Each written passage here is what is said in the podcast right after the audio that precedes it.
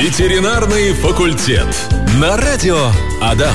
А, по мне, так одна из самых милых программ в эфире радиостанции Адам, ветеринарный факультет. Э, редко, крайне редко я сажусь за кресло ведущего в данной программе, но всегда как-то приятно, комфортно э, работать. Такие э, легкие разговоры здесь ведутся о наших прекрасных э, домашних животных. Милаев Вячеслав Борисович здесь, в эфирной студии радиостанции Адам, наш постоянный эксперт, ветеринар. Здравствуйте, Вячеслав Борисович. Здравствуйте, Павел. Здравствуйте, уважаемые радиослушатели. Вы совсем недавно ездили на конференцию в Санкт-Петербург. С Ездил, каким докладом да. выступали? Что интересного рассказывали? Ну, интересного рассказывал. Мы э, чуть-чуть новое направление ведем и в клинике, и на кафедре. Опять-таки конфекции. То есть это лечение ран, инфек- э, лечение инфекционных процессов методом э, холодной плазмы, то есть гелиевой плазмы. Обалдеть, я вообще ничего не понял.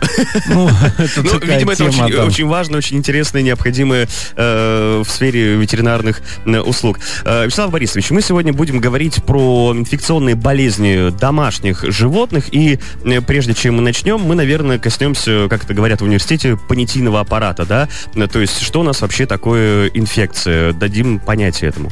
Определение, да? Определение, да. как мы говорим, определение. Но инфекция вообще от латинского слова инфекцию или заражать. То есть реальная инфекция это проникновение в организм животного или человека инфекционного агента.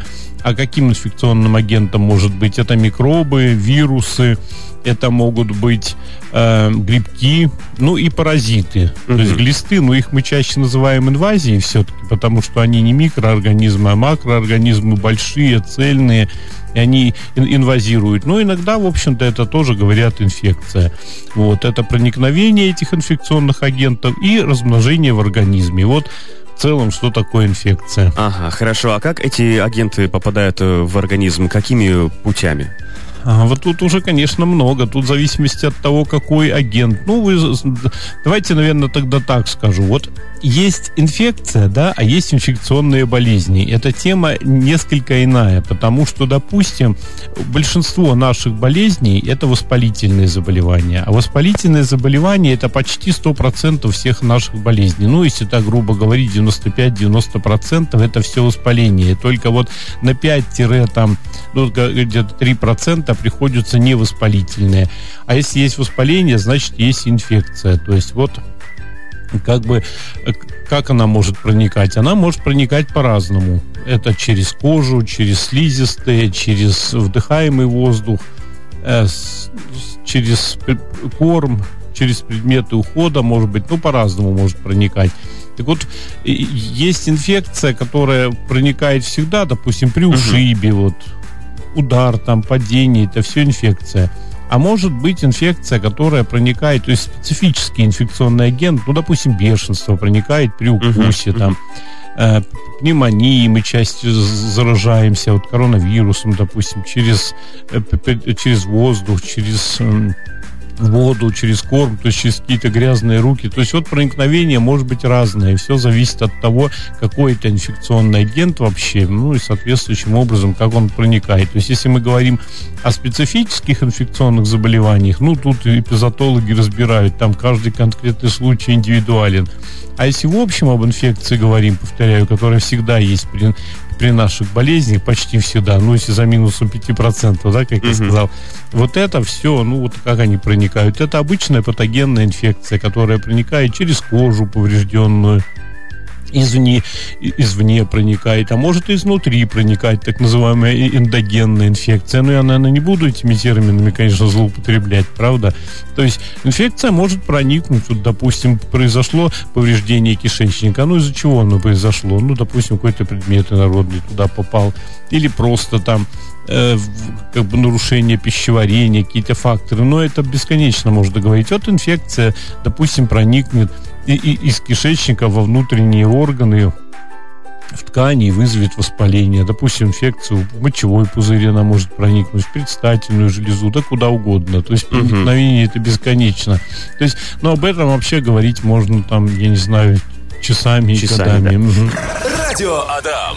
Продолжаем говорить про инфекционные болезни домашних животных. Вячеслав Борисович, вот такой вопрос есть. Самые распространенные инфекционные болячки ваших пациентов, э, с чем чаще всего обращаются хозяева? Мы с вами договорились, что рассмотрим отдельно кошек, а потом отдельно собак. Давайте вот с собаки начнем. Да, давайте с собак, потому что иначе совсем в кучу. Ведь мне надо все, все-таки доступно, интересно рассказать даже и не перегрузите наших радиослушателей, а для общего понимания. Значит, ну какие самые распространенные болезни у собак? Это чума. Она сейчас стала менее распространенной благодаря вакцинации, но вообще серьезная тяжелая инфекция, сопровождающаяся очень часто летальным исходом. И, в общем-то, чума ну, может э, давать очень неприятную, э, так, неприятное такое осложнение, как нервная форма. То есть нервную форму чумы может давать, когда трясет животное, или оно гибнет в нервных явлениях. Ну, в общем, очень опасно, к счастью, стало редко. Из-за хороших вакцин импортных мы практически ее не видим сейчас. Парвовирусный энтерит сопровождается рвотой, поносами и, в общем-то, сердечная форма есть. То есть у щенков поражается часто сердечная мышца. Счастью, тоже стало редко, но иногда появляется. То есть даже угу. вакцинация уже не помогает. Видимо, вирус мутировал, изменил свои свойства. Иногда хорошо вакцинированное животное, если оно заболевает. Но это в основном щенки. Взрослые болеют, ну, в общем-то, довольно легче, ну, легко переносят. Что еще? Ну, бешенство, да, которое мы слышим.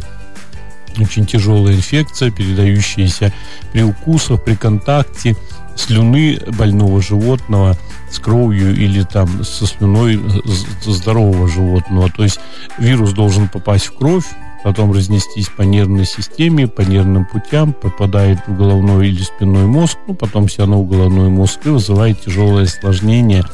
Почти всегда это летальный исход, там, каких-то казуистических случаях может быть какое-то самовыздоровление. Ну, так или иначе, все равно, я думаю, приведет все это к летальному исходу, может, через, через несколько месяцев. Но очень опасное заболевание, конечно, да. К счастью, тоже вакцинируем. Э, ветеринарная служба занимается вакцинацией, поэтому, ну, более-менее все это контролируется. Что еще? Так, лептоспироз. Такое заболевание, которое, в принципе, попадает к животному через воду. То есть лептоспиры в воде размножаются в стоячих болотцах, где-то в лужицах. И потом может лептоспироз передаваться и людям. То есть и животное заболевает, и люди. Даже так, да, опять через слюну, через предметы ухода передается. То есть это зоонтропоноз. Ага. Зоонтропонозы – это болезни, которые передаются от животных к людям.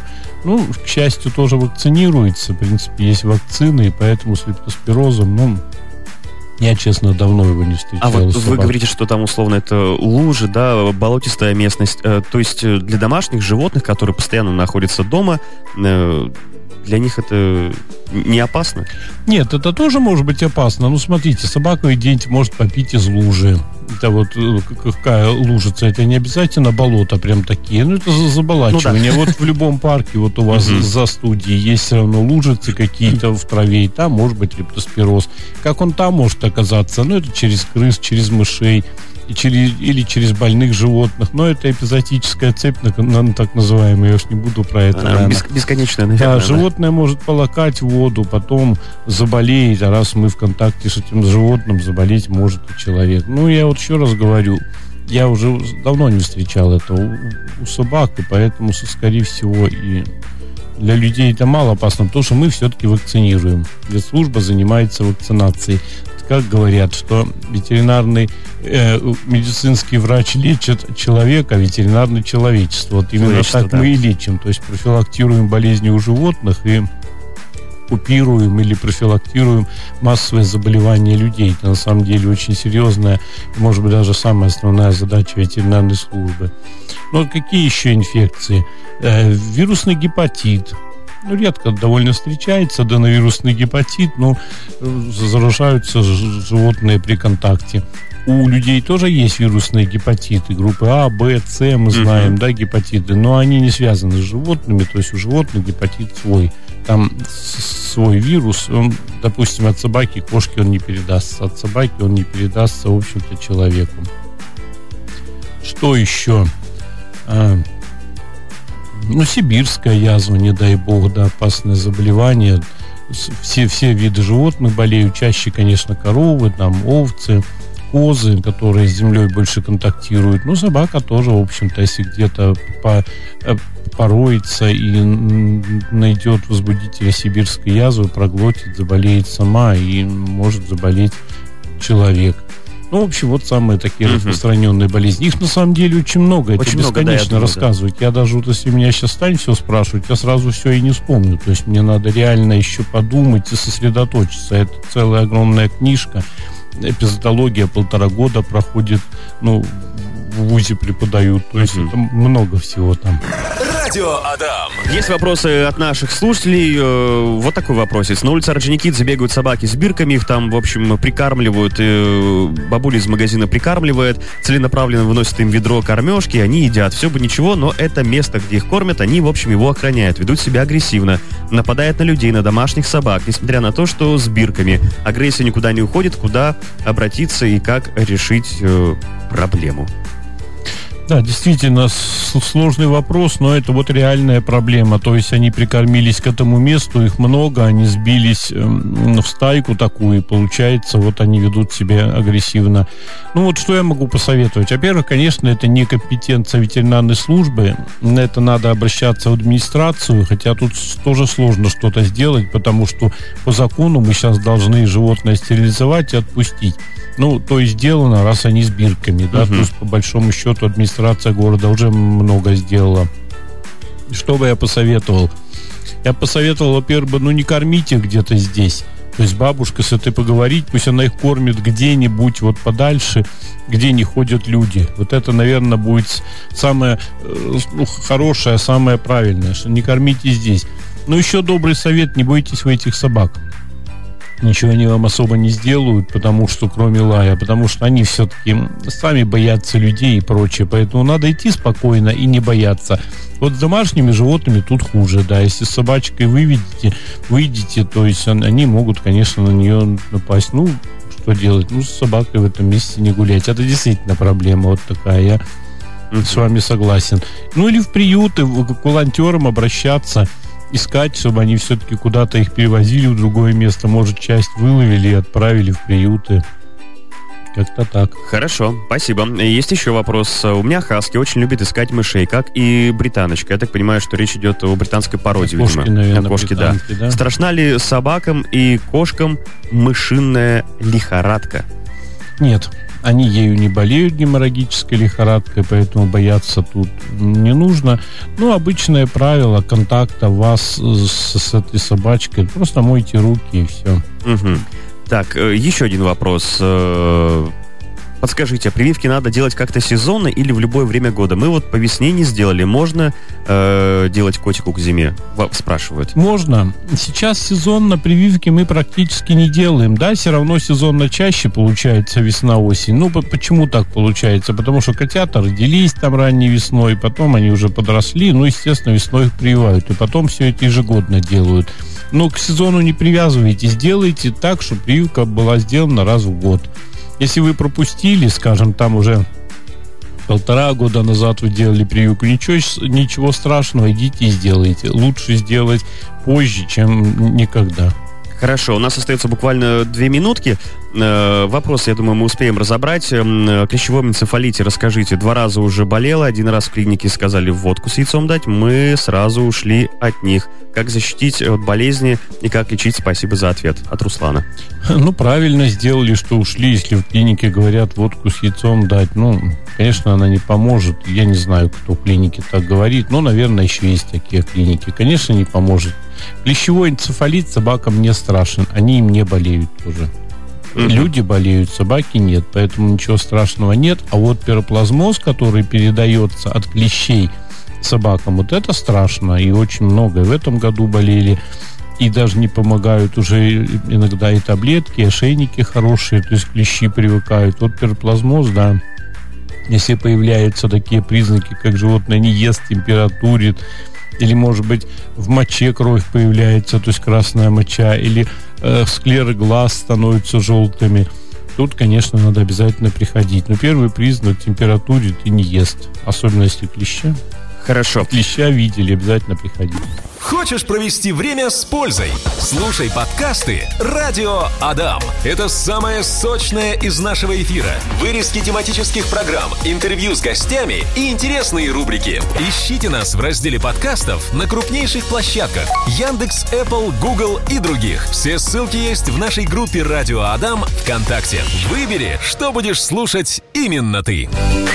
Продолжаем разговор. Напомню о том, что сегодня мы говорим э, про инфекционные болезни домашних животных. Э, чуть позже мы вернемся к инфекционным болезням кошек. А пока же давайте ответим на вопрос от нашей слушательницы, от нашего слушателя.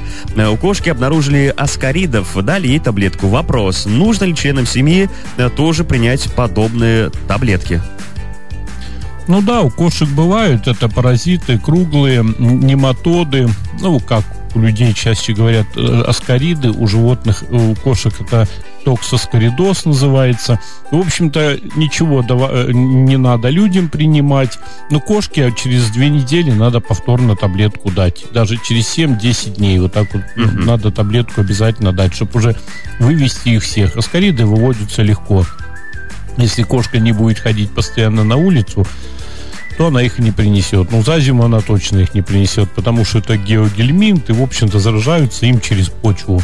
Ну, и даже от кошки собака не заболеет, потому что у кошки, у собаки тоже есть нематоды, но они уже токсикороз, они несколько другие. А то есть, э, условно, на обуви э, хозяева не могут их принести? Запросто могут принести, это геогельминт. Но зимой, наверное, сложно это сделать, ну, да. потому что они все вымерзают. Угу. Летом, конечно, они будут переноситься. Вот сейчас два раза обработают, и, в общем эта кошка будет чистая. Ну, сложно принести. Ну, конечно, если знаете, все подъезд не очень чистый, и животные с, с подвала, какие-то кошки, скажем, ходят в подъезд, а потом на ногах, ну, можно принести, конечно, и домой. Но все это обрабатывается, что могу еще посоветовать? Раз в полгода, раз в три месяца обрабатывайте, давайте таблеточку и все для профилактики. А сейчас дважды надо. То есть второй раз надо повторить. Вот 7-14 дней, вот в этом интервале где-то. Хорошо. Ага. Давайте поговорим про инфекционные болезни домашних животных в плане... Мы про собак поговорили немногим ранее, теперь давайте про кошек. Ну, вкратце тоже затронем, конечно, да. Ну, что у кошек? Из вирусных болезней это панликопения или так называемая чумка кошек. Она чумка условно называется, у кошек нет чумы. Вот у многих животных чума есть, у человека чума есть, там крупного рогатого, крупного рогатого скота. Это свои э, возбудители. У собак есть чума, у кошек чумы нет. Но панликопения, ну, она чем-то похожа, иногда ее называют чумка кошек. Ну, тяжелое инфекционное заболевание, часто летальное, вирусное, сопровождается тем, что животное не пьет, не ест и может от этого умереть. Но если что, только одно спасение, ну, в клинику идти, ставить капельницы, лечить. А что еще? Есть калицевироз, ринотрахеид, но это заболевание из группы гербис-вирусов, когда поражаются глаза, язвы на языке возникают, там, э, в глазах, ну, в общем-то, тоже тяжелое заболевание, в общем-то, профилактируется вакцинацией, uh-huh, поэтому uh-huh. тоже надо все это делать, вакцинировать. Что еще э, у кошек может быть? У кошек может быть э, токсоплазмоз, э, микоплазмоз. Это такие заболевания, которые вызываются промежуточными формами. Это, это инфекция занимающая промежуточное положение между вирусами и бактериями. Ну, в общем-то, ничего страшного нет. В общем-то, все это лечится, если с животным обращаться, вовремя обратиться. Что еще у кошек? Ну, в основные это вот инфекции такие. Их, ага. надо сказать, стало меньше, потому что стали вакцинировать. Люди очень много сейчас приходят, вакцинируют кошек. Мы эти инфекции стали видеть реже. Ну, еще что хочется сказать для собак и для кошек, общее заболевание это лишай. Лишай. Микроспория или трихофития – это, по сути, грибковая инфекция, которая поражает кожу, шерстный покров. Вот, появляются все, наверное, знают, пятна появляются, участки аллопеции или облысения, по-русски сказать. Ну, этим заболеванием, конечно, болеют и люди. В основном дети могут болеть. Но опять не надо любое пятно, любую залысину сразу... С, с панику наводить, да, в общем, не нужно, да? Да, да, да, наводить панику и принимать залишай. Надо обращаться в клинику и смотреть, потому что чаще бывают другие заболевания, сопровождающиеся облысением, там, э, расчесы и прочие аллергии. А лишай сейчас встречается не, не так часто. Ну, вот надо обращаться, конечно. Радио Адам. Тут есть вопрос от нашего слушателя в группе ВКонтакте. Радио Адам в комментариях э, Тимур написал. Добрый день. Кабель китайская хохлата, 17 лет, компрессионная травма позвоночника, плохо работает задняя правая лапа. Какие шансы на восстановление? Ну, интересный вопрос, да. Ну, тут много вводных, мне надо еще многое понимать. Во-первых, когда эта травма была. Если прошло уже несколько лет, то шанса на установление уже нет. Как работает, так и работает.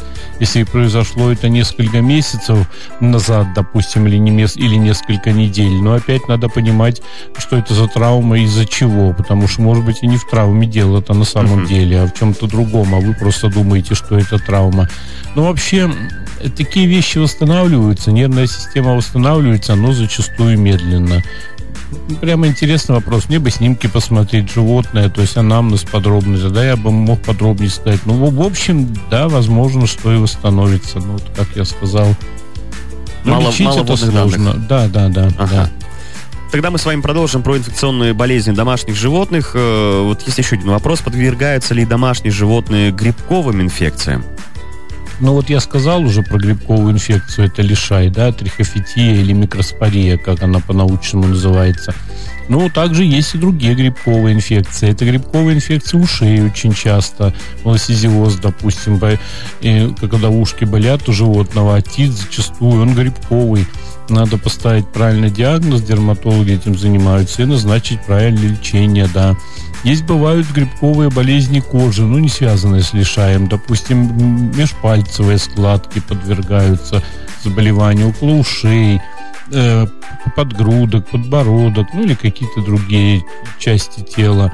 Ну, тоже надо с этим разбираться. Все это лечится, иногда легко лечится, иногда не очень легко. Ну, в принципе, лечится. И вот эти грибковые заболевания возникают, вот малосизиоз или как, какие-то межпальцевые экземы, грибковые, чаще всего на фоне ослабления первоначального, допустим, аллергия, или была травма какая-то, расчес, потом вот на этот расчес уже э, наслаивается грибковая микрофлора, и там развивается. Ну, с чем это связано? С тем, что есть повреждения, грибы, они всегда вокруг нас есть. Мы живем в мире, uh-huh. вокруг, есть нас, вокруг нас есть микробы, грибы, поэтому если есть проблема, они и, и наслоятся. Но немаловажно, конечно, и нарушение кровообращения. Бывает и так. То есть надо еще тут посмотреть, как бы, может быть, какие-то проблемы. Ну, вообще бывает, да. Как и у людей, вот грибок стопы, да, откуда он появляется. Mm-hmm. Сырость, там, неудобная обувь и прочие потертости, а потом раз и грибок наслоился, так и у животных.